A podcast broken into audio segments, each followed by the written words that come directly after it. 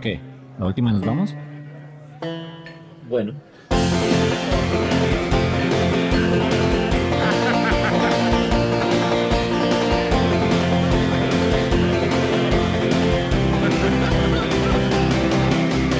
esa mandarina.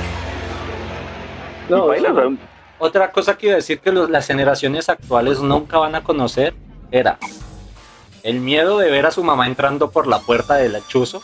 Uy, eso, era un eso- clásico. Ese era un eso- clásico. ese terror no lo van a conocer las generaciones actuales. ¿no? Me vienen a hablar de resiliencia. Eso es resiliencia. Ver a la mamá entrando, eso es una. Y otra que no sé cómo era en Bogotá, pero en Sogamoso sí, era la policía. Porque la policía de infancia y adolescencia de Sogamoso Sí. se lo llevaba usted a la policía y sus padres tenían que ir a recoger. ¿No?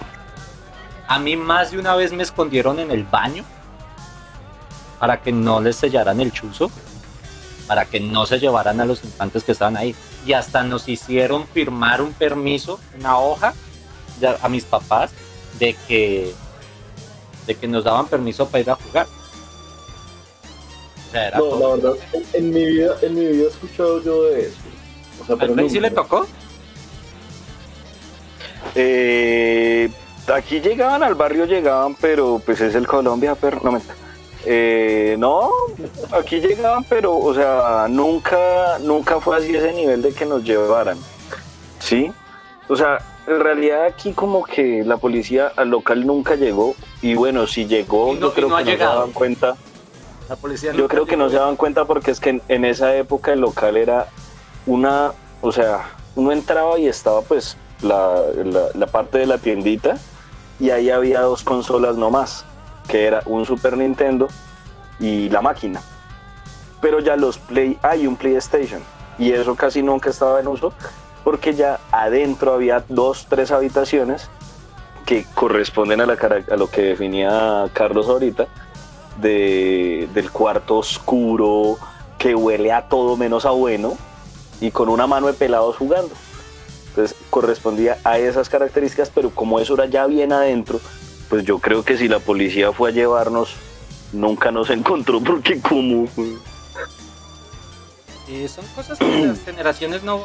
Por eso les falta, güey. O sea, les falta ese. Ese, ese, Odio. ese riesgo, ese, sobre todo ese sentimiento de supervivencia. Porque, vea, el, el- el instinto de supervivencia era tan fuerte que usted podía estar jugando, pero usted sentía esa mala onda, como que algo, algo no está bien, ¿no? Y de repente usted se volteaba y era que su mamá lo estaba viendo en la puerta. Y uno como Sí. que miraba el control, miraba al compañero y decía, si sobrevivo, nos vemos mañana. güey", ¿no? A mí una vez, a mí una vez me pasó que me mandaron por el, por lo del pan. Y cuando yo pasé, pues la panadería es pasando el lugar donde en esa época eran los videojuegos. Entonces el caso fue que pues yo fui por el pan del desayuno. Y cuando yo pasé el local estaba cerrado. Y cuando me devolví ya habían abierto. Pues yo cogí, venga, Giovanni, deme media. Deme otra media. Resulté jugando una hora y como, como, a los 40 minutos llega mi mamá al local se para en la puerta y lo que dice Carlos, yo sentí algo raro, como que ese, ese corrientazo por la espalda que uno sabe que algo no está bien. Volteé a mirar y mi mamá para en la puerta y me dice, pero Freddy hermano, ¿qué pasó con lo del desayuno? Y yo, puta corra. Yo, Ari, guárdeme el tiempo. Bueno, esa, esa- esa era otra cosa clásica, ¿no? Cuando a uno lo sacaban y uno siempre le decía al man, pero guárdame el tiempo. Exactamente. Esto amerita un análisis del profesor de contratos. No, sí, no. Y además, obviamente, el güey que no hiciera el favor era un chuzo donde, porque además Uno no volvía. Las redes sociales, eso no existía en las redes sociales. Sí, no, todo era el voz a voz. Todo era el voz a voz, pero hay que usted le hiciera el feo a alguien, por lo menos en el Suga eso se quemaba a la gente en chinga, güey. Eso era rapidito como, no, güey, allá, allá el man no roba, ah, porque habían hijos de puta que le robaban el tiempo a uno. Habían chuzos Mm. donde le robaban el tiempo a uno. Le cobraban la hora y a los 15 minutos, eh, faltando un cuarto, ya lo empezaban a sacar a uno, Mm. ¿no? Bueno, yo no sé, no, no sé por qué, pero a mí ese tipo de cosas nunca me tocó. En realidad lo que hacía la gente era que cuando uno se sentaba a jugar, porque igual siempre era lo mismo, ¿no?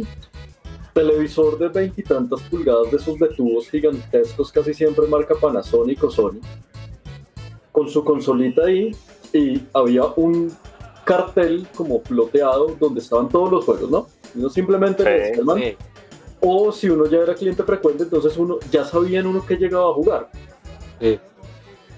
Pero la vaina era, o por lo menos lo que a mí me tocó era, unos controles viejísimos de televisor, o sea, cascadísimos, gastados completamente, que además estaban como en, en una especie de estuche de metal que tocaba como casi meterles un esfero para que funcionaran y ponían el, el tiempo del sleep y ese era el que le contaba a uno para jugar. Sí, no, en el problema del mío, porque eso lo Pero el problema es que cuando no tenía ese, ese mecanismo el televisor, ahí es cuando pasaba eso, que le mandaban uno, ah, deme una hora. Y uno listo, se confiaba y empezaba a jugar cuando a lo bien literalmente faltan 15 minutos para terminar y no tiempo. Como que, uy, no. Pero ahí entra otra, o sea, respecto a eso también, eso quitaba muchos clientes, pero también ha- había un aspecto en ese mismo sentido que le daba muchos clientes a los locales. Esa, esa frase hermosa, divina, preciosa, Déjeme cuando se apaga el televisor y usted le decía. ¿Ve si, ¿Ve si me la deja terminar? Claro, papito, le prendía el televisor y le dejaba. El, el chichi era el que le dejaba dos minutos, cinco minutos. Pero había chuzos en donde le dejaban a usted 10 minutos o a la persona se le olvidaba y 20 minutos ahí jugando usted. Sí. Y uno, cuando salía de allá, iba donde los, con los amigos. Uy, no, allá se les olvida que, lo- que, que se le acabó el tiempo a uno. Y pues claro, chuzo lleno. El problema era que cuando se llenaba, ya ahí sí estaban pendientes del tiempo y ya baila. A uno mismo se dañaba sus gustos. yo, yo ya era tan cliente frecuente, tan, tan cliente frecuente, que ya ni nos contaban el tiempo. O sea, habían veces donde ni nos contaban el tiempo si estaba muy, muy, muy lleno. Pero, pero ya era un punto donde yo pagaba media hora y los manes no me tomaban tiempo. Entonces la forma, cuando ya me aburría yo de jugar, pagaba media hora y podía durar jugando dos horas y media, tres horas. Cuando yo ya me quería ir, decía, ¿cuánto me queda? Ah, no, no, no, ya se le acabó. Y yo, ah, bueno, ¡Tiempo! tiempos. Ah, bueno. Ya, me iba. Sí, es que eso era un detalle muy, muy curioso. No, pues igual no faltaba la rata que, que prendía el televisor o se daba mañas, porque yo sí me acuerdo, sí me acuerdo mucho Sí. de que los televisores, o sea, el, el televisor tenía un, estaba como en una caja de seguridad, no solamente para que no se lo fueran a llevar, sino para que la gente no fuera a meter los dedos a intentar presionar los botones. Entonces, claro, o sea, a menos que uno cargara como con un esfero, eso era imposible. No, a mí el detalle, y, y ahorita y no me acordaba de eso, el detalle de fina coquetería era cuando llegaba ese héroe anónimo que por casualidades de la vida en la casa compraron ese mismo televisor y tenía el control, parce. Pues claro, uno iba jugaba media hora en esa época, digamos 600 pesos, y la otra media ese chino se la vendía a uno en 200. No, güey, yo conocí uno más pro, güey. El man compró un control universal. Parce, héroes anónimos. El, yo conocí. ¿Qué será? Yo creo que esos, yo creo que esa gente hoy en día trabaja para el gobierno, ¿no? Sí, deben ser médicos, marica, o misioneros, o sea, gente que está. eh, Salvando vidas.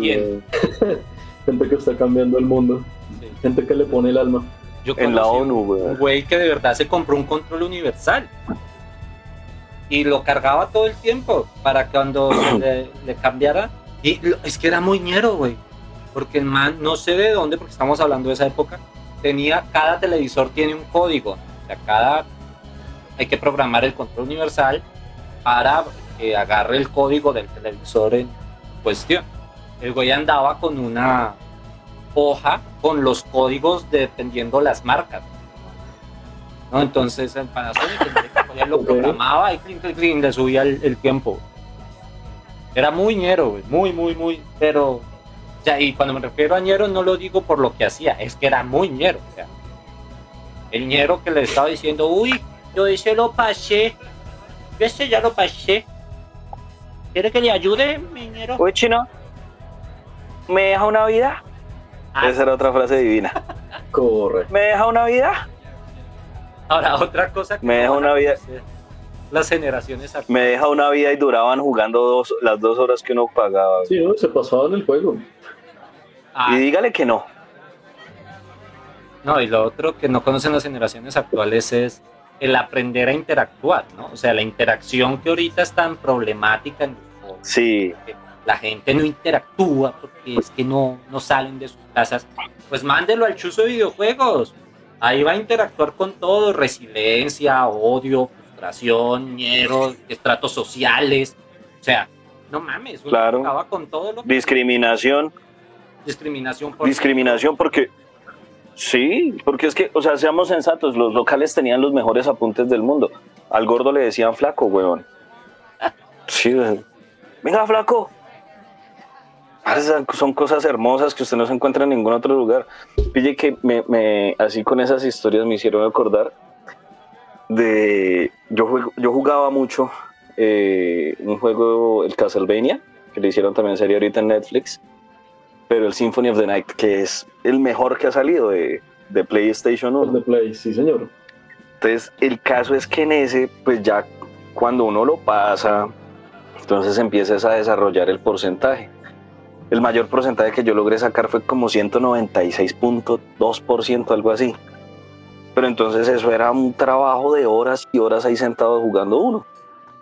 Pues lo chimba era que pues una vez yo logré sacar como un 0.2% de ese marica juego.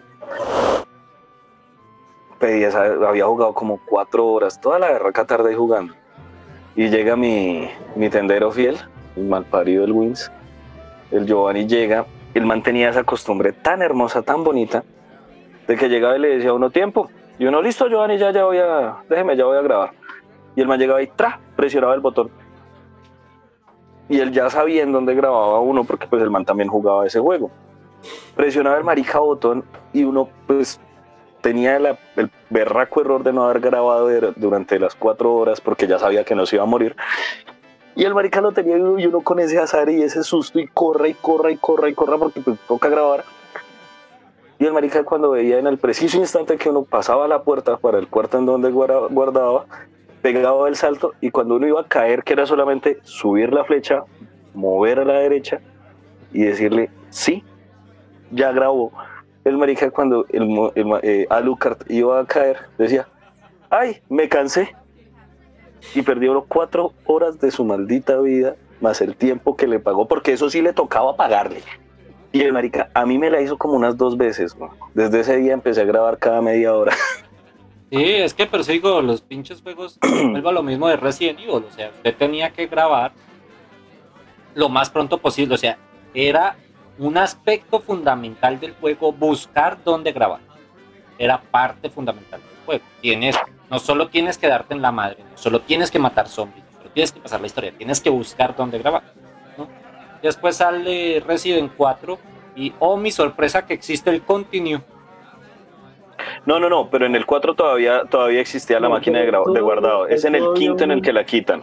No, en el No, 4 y en Es para el quinto. continue. Ya existe el continue. No. En el 4 sí. No, para el, para el 4, que es el que, el que transcurre en España, ese todavía tenía la cinta y, el, y la Sí, máquina de pero escribir. usted tiene el continue. O sea, si usted no para el juego, si usted no, no cierra el juego totalmente y usted se muere, le da continue y continúa desde donde estaba. Mm, no recuerdo, Ale, esa Sí, parte sí no recuerdo. Sí, porque yo me acuerdo mi cruce marica. Ustedes se quejan de que me vivo quejando de todo. Yo me acuerdo ese enojo mío, weón, cuando pues me muero y yo, ah, marica, otra vez desde continue y yo, no mames, esta mierda tiene continue, qué pedo con Ah, sí, sí, sí. Sí, el, como el checkpoint. Sí, el checkpoint Sí, tenía. tiene- Pero pues obviamente usted tenía que conseguir una máquina de escribir para guardar o si no, suerte. En el quinto, en el Resident 5 sí, paila, eso ya no existe. En No, el Resident además en 5 el sí ya no Resident 5, existía. en el Resident 5 empezó, empezó la franquicia en decadencia porque, mm, digamos, ya usted no tenía que hacer todo lo que hacía en los anteriores, porque yo me acuerdo que por lo menos Resident Evil 1, 2 y 3, uno o sea, no solamente eh, uno estaba con ese constante miedo de dónde encuentro un punto para guardar, que en cualquier momento me pueden matar y perdí todo el avance, sino además que usted tenía dos cosas, y era primero, el inventario era limitado, Ujú. ¿no? Y a usted le tocaba acomodar, ¿no? Uno se volvió, o sea, después del Tetris, juegos como Resident Evil o Diablo fueron los que le enseñaron a uno a ser organizado con las cosas en ese sentido. Y era, uno tenía que acomodar los espacios, entonces la poción me gasta un espacio, pero si quiero meter una escopeta son tres, tengo cinco en total, me toca mirar cómo los meto. Eso fue una cosa. Eh, y lo otro era, marica, en cualquier momento usted tenía que mirar cómo hacer, de dónde conseguir balas, ahorrar balas, utilizar armas o simplemente eh, pensarse en qué momento debía usted correr, porque cualquier cosa de estas contaba. No era tan fácil encontrar como balas en todo momento, sino que usted tenía que ir a comprarle a un tipo que a todas estas en, en esa ciudad El- no sé cómo diablos le hacía para no morir. Pero a partir del quinto, usted le dispara a los zombies y los zombies les da- le dan balas. Sí. La dificultad se bajó un montón. Eso no, no, no cambió sino hasta hace poco con el Resident Evil 7. Yo la verdad jugué hasta el 5 porque en el 5 ya perdí el, el como ese gusto por el, por el juego por lo mismo, porque ya le bajaron la complejidad. Digamos del 3 me gustaba mucho el modo mercenarios también. Yo la verdad nunca he sido un gran jugador de Resident Evil. Pero... Pero sí, bueno, ellos tenían también como la posibilidad de... Había uno que iba uno como en un carro, ¿no? Dándole bala y al final era como ganarle a cuatro Nemesis con el Mm, sí. lanzacohetes dorado, que era como la ley. Sí, pero pues eso ya eran. Pues a mí me parecía era chimba intentar pasarlo, cosa que nunca logré. Eh, pasarlo con el, como el capitán de los mercenarios, que el, o sea, como con el, el del parche, que el man simplemente iba como, si mal no recuerdo, iba como con una magnum y con un cuchillo y pase todos los tableros con eso, o sea, pues pucha, yo creo que nunca logré pasar de salir de la pieza, de la primera parte en ese modo mercenarios, porque aparte era por tiempo. Estamos hablando del modo mercenarios del Resident. Sisas, Ya, Sisas mío. es que eso es otro nivel. Sí, yo me acuerdo de ese. Ese que, ese. Ese atarbán del capitán, creo que era el coronel. Teniente que en serio el man iba como con el solo cuchillo y una magnum. Y pues en ese modo no es que diesen muchas. em, muchos ítems los, los, los zombies, lo que uno matase en el camino. Es que ese era el tema. Yo creo que parte de la, como, como de la dificultad que tenían esos juegos en ese momento era pues que usted, pues, usted estaba limitado de recursos, punto. Ujú. Y además que había dos maneras de jugar el juego, en normal o en difícil. Esa- lo que dice Mancel es muy cierto, pero a mí la dificultad de juegos que siempre me ha encantado desde que la conocí es Diablo. Porque Diablo, listo, usted empieza a pasarlo y le aparece el modo normal. Y ya no empieza eh, difícil o muy difícil, ya es normal.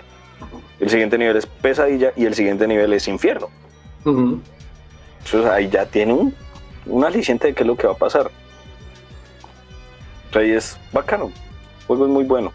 Pero es que Diablo siempre le ha jugado a eso. Y yo, yo Hmm. nunca he jugado Diablo 1, ahora que lo pienso, pero sí soy fanático de Diablo 2, que sale la Uf. versión reeditada este año. Sí. Y, puta, ¿qué, qué juego tan bravo. O sea, la madre. Primero, una obra maestra.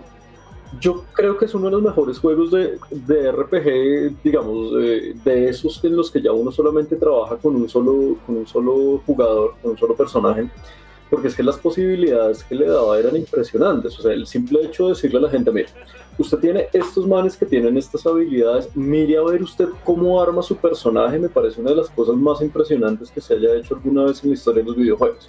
La posibilidad de personalización del tipo que uno manejaba era una berraquera el hecho de que, bueno, listo, yo avanzaba de nivel y podía cuidar mis stats como mejor me viniera, entonces si yo quería dejar al, no sé, dentro de Diablo 2 mi personaje favorito siempre será el nigromante, pero si yo quiero dejar al nigromante y botarle todos los puntos a fuerza física, lo puedo hacer. Y esa es una vaina que yo no recuerdo que en general los juegos anteriores a ese tuvieran. ¿no? Y, digamos, el, el, caso paradigmático son las franquicias de Final Fantasy, donde por lo menos para los primeros cuatro Final Fantasies, eh, mi personaje evolucionaba en su especialidad. ¿No? El man no podía hacer otra cosa, el man no podía manejar otro tipo de armas, nada. Diablo sí tiene esa ventaja. Y creo que es una de las cosas como que hicieron que esa franquicia fuera tan buena. Además, bueno, de toda la sangre y todas las peleas que había, eh, siempre suele ser un gran aliciente en videojuegos, pero además de la historia que había detrás. Correcto. Digamos, es que el, o sea, el Diablo 1, según el, lo que el otro día leía sobre este juego, eh, el Battle.net, o sea, aparte que el, el, Diablo 1 es el que incursiona con el Battle.net, ese, el Battle.net, esta plata, ese esquema de él todavía hoy sigue activo después de un montón de tiempo que se lanzó este juego. Sí. Y en el y lo que lo que dice Mancera, la historia de los dos es una cosa loquísima, es muy buena. La expansión que le sacan al, al Diablo 2 es brutal. O sea, para mí fue a tal punto que yo duré jugando Diablo 2 desde que lo conocí hasta el momento en que salió Diablo 3. Y Diablo 3 me. Sí, a mí sí me, me decepcionó porque cambió la, unas cosas muy sencillas, como es lo mismo que se refería desde, el, desde Resident Evil, del el alijo, que pues uno tenía que jugar básicamente Tetris para poder organizar las cosas uh -huh. y poder, poder cargar lo, lo, que más pudiese. Y en Diablo 3 ya simplemente todo ocupa casi el mismo espacio, entonces como que se pierde esa esencia tan básica que, que para mí era lo algo de lo más bonito del, del juego. Sí, es, que cierto, es, que hay ciertos detalles que aunque, aunque no se vean como, como, como importantes del juego, sí les da cierto carácter. Vuelvo a lo de Resident, esto de tener que grabar también es parte, o sea, es parte del interés del juego. Es ponerte a buscar dónde grabas, ¿no?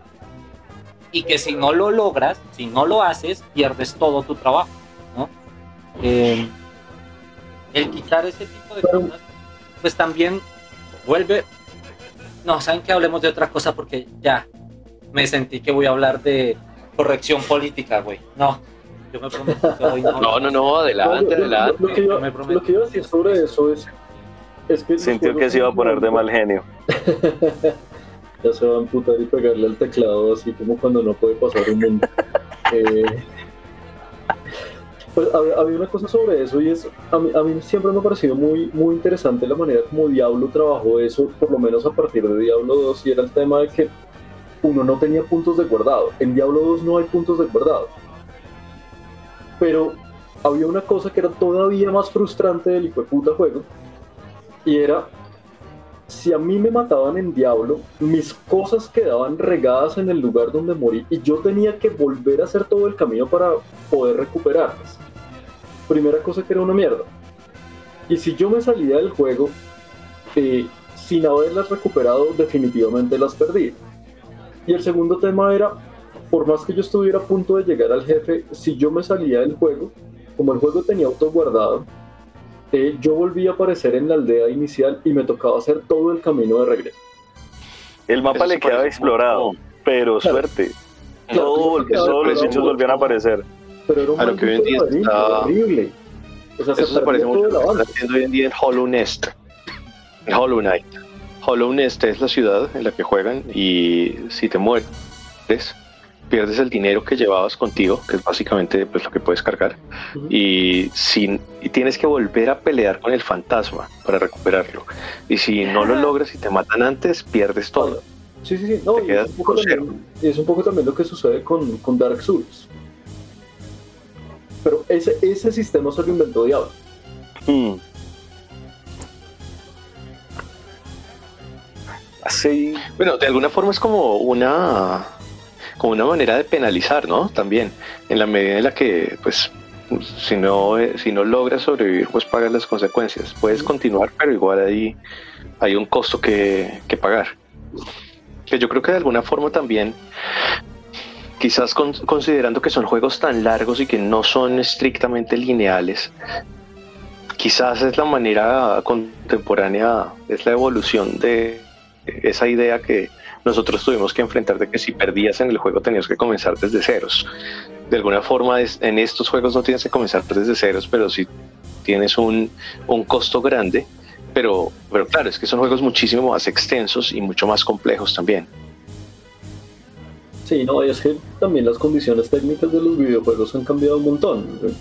Cuando uno jugaba Mario, digamos, jugaba una hora como máximo, tampoco les daba más la memoria de los cartuchos ni nada, ni las máquinas.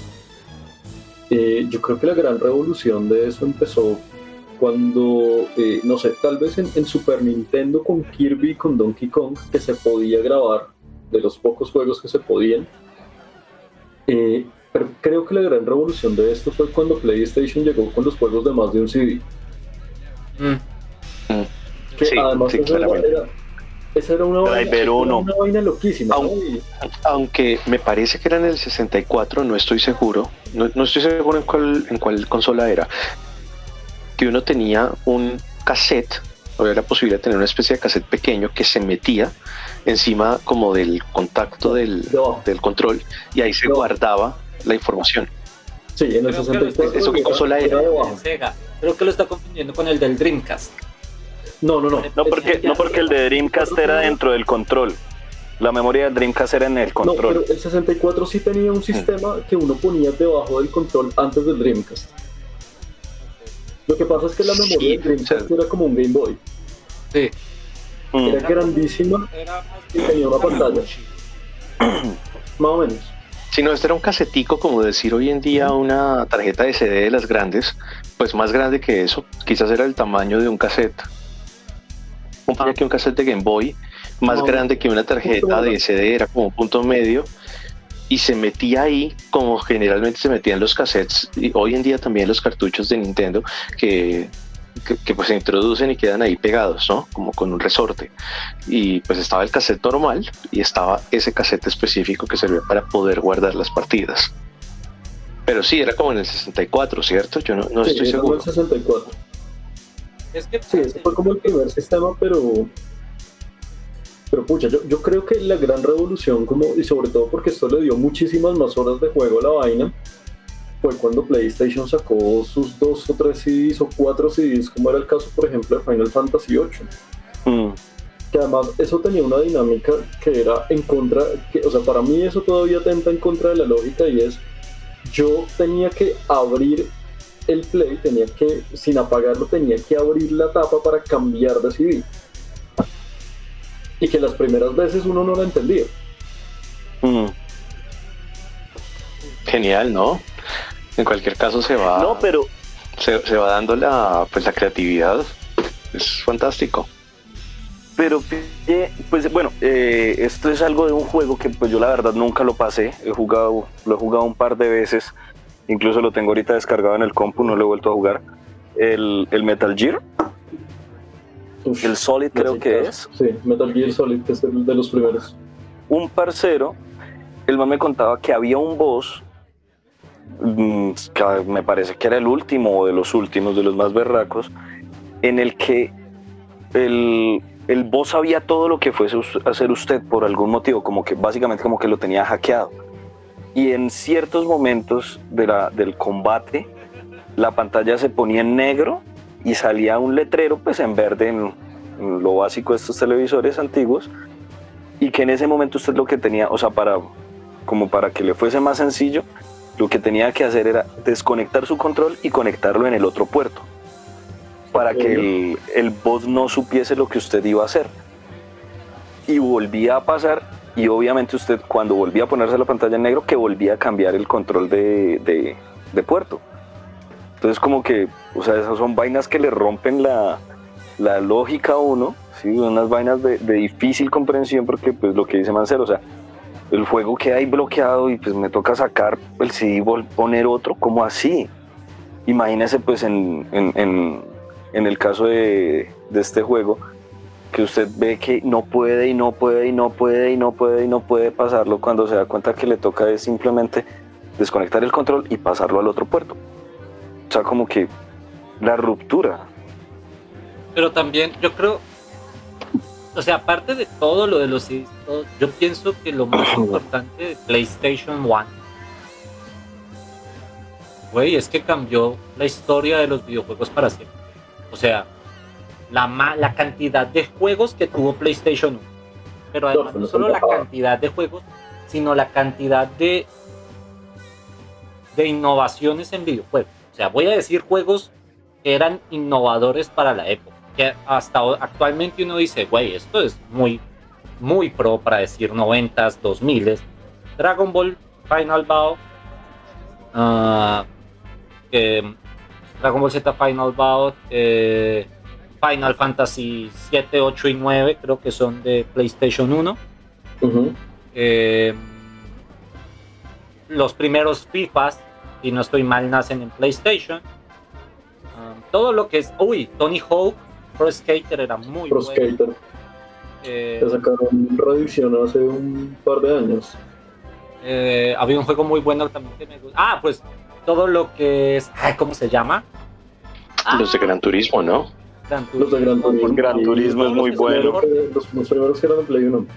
Pero lo otro. No, ¿cómo es que se llaman estos? Los que son. El Driver 2 es muy buen juego también. Ay, Los dos de Driver son bastante buenos en general. Mm. Me gustaban. ¿Cómo se llamaban estos que son los dos muñequitos que tienen que, que, que es como una versión de Contra, pero que van contra los nazis? Ay, Metal Slug. Metal Slug. Ah, uy, claro. Oh, Metal Slug es lo mejor. Metal Slug es muy Sí, que uno rescataba vagabundos para que le dieran armas. Sí, sí, sí, sí. sí. Metal Slug. Uy. Yo no sé si nunca lo jugaron. Si no lo jugaron, lo recomiendo totalmente. Si lo pueden jugar. Eh, Background Story. Uy, Background. Background Muy bueno, Story. muy bueno. No, no lo he terminado. Es No lo bueno. he terminado, pero es un juegazo. Además, dificilísimo. Yo tardé para terminar, matar el último monstruo de Background Story tres meses. Y estoy hablando de que yo ya tenía 24 años. Mi hermano Juan Pablo, de 27, al lado mío viéndose reír, decía: Eso no lo pasa nada. Eso, eso no, no lo pasa nada. Y yo encontré un bug del juego, era que si yo me movía como muy a lo pendejo, el boss no el ataque que me hacía el boss porque el boss hacía un ataque para todo el tablero como que en ese punto era el único lugar donde no me quitaba toda la sangre me quedaba como un 2% ¿no? y entonces y ahí botes de sangre a lo pendejo y lo único que podía hacer era darle un golpe que le quitaba dos puntos de sangre al boss y yo dele marica sin mentirle fue un sábado que yo estaba de vacaciones de la universidad empecé a las 6 de la mañana mi hermano Juan Pablo se levanta a las 8 de la mañana y me decía, uy, es que usted no se rinde, marica, nadie pasa esa mierda. Y yo como que sí. Duré cuatro horas. Cuatro horas corriendo y metiéndole una- un golpe. Y corriendo y metiéndole un golpe. Mi hermano desayunó, se bañó, se sentó a verme hasta el final, hasta que de repente le hago y se pone la pantalla en blanco. Y mi pero se quedó harto tiempo en blanco, güey. Y mi hermano se empieza a reír y dice, ¡guau! Se le trabó. No mames, se le trabó en el final del juego. ¡Guau, guau, guau, guau, guau, guau, guau, guau", Y ríase. Y no. Lo que pasó fue que el personaje sí mate al monstruo y entra como en una rememoración. Entonces la pantalla queda en blanco un buen rato y después entra la cinemática. Uy, el enojo de mi hermano, o sea, me decía que cómo era posible que yo literalmente dándole una cachetada a semejante monstruo gigante lo había matado. Pero tardé cuatro putas horas, cuatro putas horas durante tres meses para poderlo matar. Pero es que yo, yo siento que eso era algo que tenían, que tenían los juegos en esa época y era.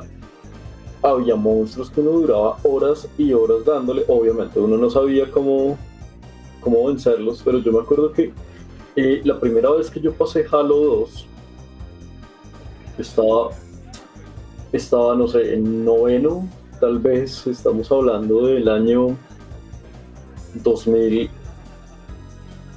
muchas, 5, quizás 4. Y hay un momento donde uno tiene que ir a bajar un arconte que en realidad es un momento sencillo. O sea, la, la cuestión es muy fácil. Yo me subo a la moto del man, le pego tres golpes y lo maté. Pero como nosotros no sabíamos, duramos dos horas dándole bala a ese man y no se caía. Y es muy chistoso porque, bueno, eh, estábamos en, en- en la casa de un amigo en Arbeláez, Cundinamarca, y el hermano nos ve después como de 40 minutos y nos dice, ustedes son unos maricas. Páseme ese control que yo le digo cómo lo mato. Le dimos el control, el man se sube a la moto, le pega tres golpes y lo, acaba. Pero eso era algo a lo que uno, o sea, uno, uno aprendía, era fuerza de golpes, ese tipo de cosas. Los juegos tenían eso, eran sumamente complicados. Y mm, digamos, para los que nos gustan los, los RPGs clásicos por turnos, eh, jugar un Final Fantasy podía ser la cosa más tediosa de esta vida, ¿no? Final Fantasy VIII cuando uno hace la, invocación del jefe de Den, que es el más poderoso, dura como 5 minutos haciendo la presentación del ataque, es que es una puta mierda larguísima, yo, yo siento que en este momento no me aguanto algo de eso, era una secuencia 5 minutos del el man yéndose hasta el principio del universo donde todo fue creado, aparece, obviamente la cinemática es una cosa, una berraquera para su época, muy bien elaboradas como, como en general todas las gráficas de, de los Final Fantasy, pero yo no creo que la gente esté dispuesta a comerse todo ese tiempo de vida para hacer un ataque. No crea, vea que yo a mis 25 años más o menos, poco menos, 24 años, pasé un juego acá en el local que se llama, es un juego japonés, es de lo mejor que yo he visto en juegos de puzzles, se llama Caterin. Y la vaina de este juego es que usted eh, va, o sea, va desarrollando su historia del, el personaje va desa- va desarrollando su historia y en los sueños es donde va transcurriendo el juego como tal. O sea, los, los puzzles son es en los sueños. El man tiene que superar niveles y evitar morir durante estos niveles para poder sobrevivir eh, durante esa noche. El caso es que cuando uno pasa, no sé, como cuatro puzzles, más o menos como cuatro noches de, de- de- de tableros, como cuatro días de sueño que pasa uno, hay una cinemática. Y esta puta cinemática son, son cinemáticas literalmente un capítulo de anime de 24 minutos. Entonces calcula el daño tener, o sea, yo pagando para ir a jugar y pagaba por ver capítulos de este marica juego porque los, lo peor del caso es que uno no se los puede saltar. Y pues el juego, la historia es buena, entonces, o sea, como que uno o los ve o los ve y así no quiera verlos porque pues se los puede saltar. La historia es muy buena, entonces pague la media hora por venir a ver televisión, hermano. No, y, curiosamente todavía pasa, eso es como el de. El de. Superman. Eh, ay, se llama es DC. Eh, Gotham Among Us, Que es cuando Superman se vuelve malo. Mm, ya, ya, ya, ya, ya sé Sí, cuál es ese. nuevo, es actual, es de Sí. 25, creo. Y es una Cuatro. historia que pegó tan fuerte que lo van a volver canon de DC. O sea, la historia lo habían hecho Sí. para el videojuego. Sí. La historia lo habían hecho era para el videojuego. Porque es que Superman se vuelve malo porque mata. El Joker lo hace matar a su esposa. Y mm, lo vuelve en un juego. Pero el- pues es un juego de peleas, pero cada la pelea pasa después de que usted le narran toda la historia de cómo llegó a usted a esa pelea. Entonces sí, todavía pasa. Ve. Pero la peli ese juego está basado más en la historia y la película en sí. Ok. Le, le- le- le quitaron el permiso para hablar. Carlos Mario más euforia, apague ese micrófono, pero ya. La puta campana esa que suena.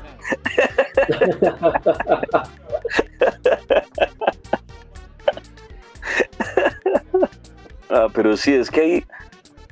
O sea, en los, en los videojuegos pues también existe esa, esa vaina del, del que, del que me, me está dando, ¿no? Y curiosamente, mucha gente dice que uno no aprende nada en los videojuegos, pero digamos, yo aprendí mucho de historia con el Age of Empires. Sí, o sea, incluso, digamos, hay gente que, que aprende, por ejemplo, yo conozco gente que sabe un montón de armas y literalmente es que sabe muchísimo de armas y es básicamente a través de juegos tipo Call of Duty, eh, Conflicto Vietnam, Sp- Splinter Cell, el Siphon Filter, que también es de Play 1. No mames, los videojuegos se hicieron más por el inglés nacional que los profesores. Eso iba a decir, También, literalmente. que Gran parte de las cosas que uno sabe de inglés fue porque las leyó Sí. en el videojuego. ¿Mm? Que no venían traducidos. Entonces había que buscar el diccionario o si no lo entendía y punto. No, Ujú. que qué diccionario ni que nada. No, a los putazos aprendía que era lo que no entendía. Por asociación básica. Era pura asociación, ¿no? O sea, No, pues perdónenme por ser tan oligarca, hijo de putas. Es que lo, que lo que pasa es que usted sí tenía plata para el diccionario, man. Para uno era o jugar o No, comprar el no, diccionario. Que los diccionarios inglés-español no los he venido a utilizar sino hasta hace relativamente poco. Pero es mucho lo que uno aprendía de los videojuegos, sin duda alguna. Yo creo que no, no solamente eso, no solamente los temas en sí, sino el mismo aprendizaje de resolución de problemas de, en Mortal Kombat y, y en general en los, Claro. uh, los juegos de combate, el tener que aprenderse los combos es algo que es hasta cierto punto neurológicamente análogo a aprender a tocar un instrumento musical, porque implica manejar cosas, estar haciendo al mismo tiempo distintas cosas que van a generar un resultado. Ese tipo de, de efectos cerebrales son fenomenales. Hay gente que, por ejemplo, y eso es algo que se ha investigado, se reducen ciertos riesgos de... ¿Qué suena? Se reducen ciertos man. riesgos de, es culpa mía. De- de- daño cerebral y cosas por el estilo con juegos como pues juegos que son en 3D. Los juegos en 3D ayudan a que el hipocampo funcione mejor y bueno, eso genera un montón de beneficios. O sea, realmente son positivos, son muy buenos. E incluso El problema es que se también- pueden volver adictivos, eso es, eso es otra cosa, ¿no? Pero de suyo son positivos, son buenos. Sí. Y si uno se fija realmente los, los, los juegos pueden llegar a- incluso a mitigar ese esa, ese fenómeno natural de Estados Unidos de, una sema- de, de que cada semana existe un tiroteo en un colegio. Es que es chistoso. Ese, Yo, yo iba a decir frente a lo de que a veces le echan la culpa a los videojuegos. Mm, Siento que no se le puede quitar toda la culpa. O sea, tampoco hay que ser sesgado de decir, no, los videojuegos no tienen la culpa. Porque, pues no mames. Hay gente que sí se mete en el cuento. Sí, o sea, hay gente que, que, que se mal viaja. O sea, Mm. Lo que pasa es que allá están muy tostados, que es distinto, pero. Pero la verdad, pues. sí, sí, miren, yo, yo les cuento que una vez, Mm. Sí, claramente. O sea, Doom es una cosa re loca y que alguien se crea el cuento, pues no mames. Yo les cuento que una vez estaba jugando, estaba jugando en esa época GTA y yo iba caminando por una calle, vi un carro y dije, vaya, debería montarme a ese carro y llevármelo. ¿En serio? ¿Así tal cual? Sí, sí, sí, sí. Entonces dije, como no, marica, tengo que parar. Yo no voy a volver a jugar GTA y no volví a jugarlo nunca. Era muy peligroso. Mire que, bueno, pues este es un campo, también es de juegos, pero pues no son videojuegos como tal. Alguna vez leí una historia, no me acuerdo en qué revista, de, de, un- de unos pelados en Estados Unidos que estaban jugando calabozos y dragones. Entonces los locos tuvieron una sesión larguísima de calabozos y dragones eh, y pues era un parche en donde llevaban, o sea, los manes ya tenían hasta su, su vestimenta, tenían espada, hacha y toda la vuelta. El caso es que, según la historia, los locos salieron de sesión y se fueron pues a esperar el bus para irse para su casa. Y los manes estaban tan metidos en el cuento que vieron que llegaron dos ancianos, dos cuchitos. y los locos en medio de su, de su delirio, por decirlo así, los vieron, o sea, según ellos narraban, eh, para ellos eran trolls. Y pues los agarraron a machete y los mataron ahí a, a dos viejitos en la, en la estación mientras esperaban el bus para la casa. No, Eso es complicado. Claro, o Pero sí, en efecto, eso, eso tiene mucho que ver con la susceptibilidad de la gente. O sea, hay, hay cada persona es distinta y el hecho de que una persona sea inmune, digamos, a efectos de esa naturaleza por, para- por ese tipo de juegos no significa que el resto lo vayan a hacer. Que es lo mismo que ahora aparece en muchos juegos. La advertencia de que hay personas que frente a las luces cambiantes y relampagueantes puede generar epilepsia porque antes se daban esos casos y era como, uy, estos juegos generan epilepsia. Es como, pues, pues sí, y no. O sea, no siempre y, no, No juego, personas. pero- exacto, pero sí hay eventos en los que la interacción con el juego puede generar eso, dependiendo del tipo de interacción que se genere con la persona. Y eso es algo a lo que también hay que prestarle atención, claro. La preexistencia. Sí, Es que uno no, yo lo que pienso es, yo sí creo una cosa muy fervorosamente y es, cuando usted no tiene un rango de contraste entre lo que es el mundo real y cómo operan el mundo real, pues lo que usted conoce como un mundo abierto se vuelve las indicaciones de cómo aplicar en el mundo real. Como lo que pasa en Grand Theft Auto, ¿no? O sea, usted sale, ve el auto y dice, debería llevarme este auto a la verga, ¿no? Pero algo dentro de usted que le hace tener una conciencia de real, de qué es real, de qué está mal, qué está bien, o qué es aceptable o no aceptable en la sociedad en la que usted convive, pues le hace decir, no, no mames, es un juego. ¿no? Pero lo que pasa es que también los chicos de ahora viven tan desconectados del entorno en el que se desarrollan, pues que lo vuelven su realidad. Entonces, pues, ese es el pedo. No, ma. Chúpate esa mandarina. Lo que pasa es que también para mí juego, dígame, es que allá están haciendo misa por cada 20 minutos. ¿o Bueno, vamos terminando por el día de hoy. Los invitamos a escuchar la continuación de este episodio la próxima semana. Somos David Mancera, Carlos Roldán y esto es La Última y nos vamos.